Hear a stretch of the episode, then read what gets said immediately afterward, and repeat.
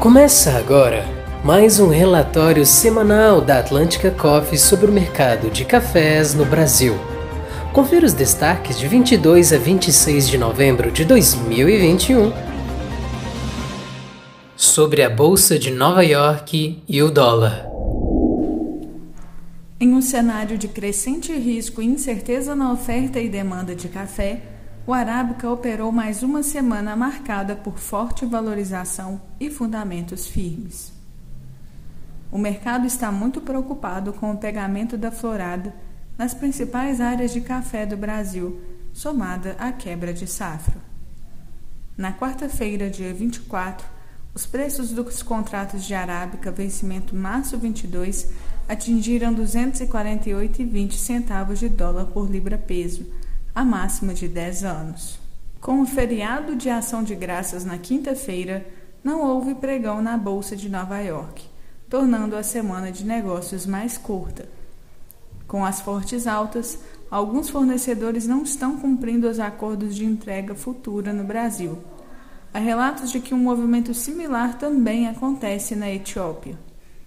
A nova variante do coronavírus na África do Sul fez os mercados afundarem na sexta-feira com a preocupação de que a cepa afete a retomada da economia global.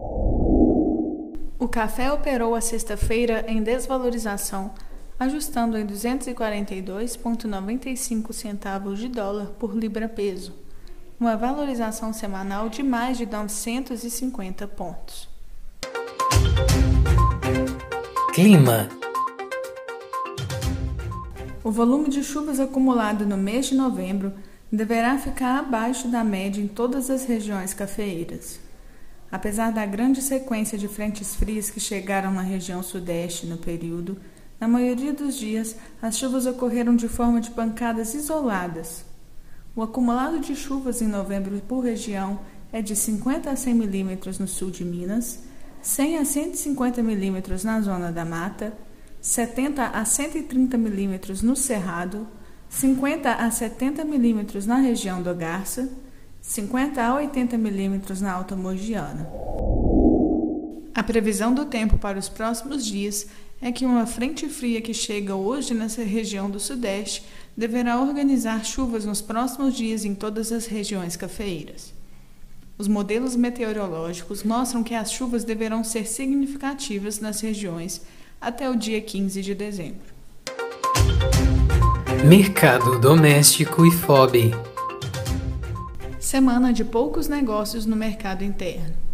Os preços de comprador e vendedor estão muito distantes, cerca de 50 a 60 reais por saco de diferença, dificultando os negócios. Além disso, as dúvidas com a produção de 2022, os aumentos dos custos dos insumos e outros fatores tem mantido o produtor bastante retraído. Temos recebido diariamente bons volumes de amostras de lotes de café de bebida dura e riada, mas as ofertas de Rio Minas estão de fato mais raras nesta safra. O café Bica Good Cup foi cotado em R$ 1.450 nas pedidas de vendedor, mas os compradores estavam na casa de 1.380 a 1.400. Já o café bica, fino, estava na casa de R$ 1.500 nas pedidas do vendedor, mas os compradores estavam na casa de R$ 1.450. Já o Rio Minas Pronto girou entre R$ 1.450 a saca para a peneira 1416 e R$ 1.420 a R$ 1.430 para a peneira 1718. No FOB Exportação, o mercado também foi muito lento aparentemente com diferenciais mais abertos e alguma procura por café certificado. Até mesmo para o café Rio Minas, que tem apresentado maior demanda nas últimas semanas, teve demanda muito baixa nesses últimos dias. Logística o transporte marítimo global continua em crise, com atrasos que impactam toda a cadeia afetando não apenas as exportações de café, mas toda a comercialização, armazenamento e transporte de café verde no Brasil e no mundo. Com o excesso de demanda e oferta limitada de navios e equipamentos para movimentar os produtos, os preços do transporte marítimo continuam altos. A grande dificuldade nas transferências por falta de equipamento, janela em terminal portuário para depósito de contêineres ou perda de prazos. Em geral, os armazéns de café estão cheios.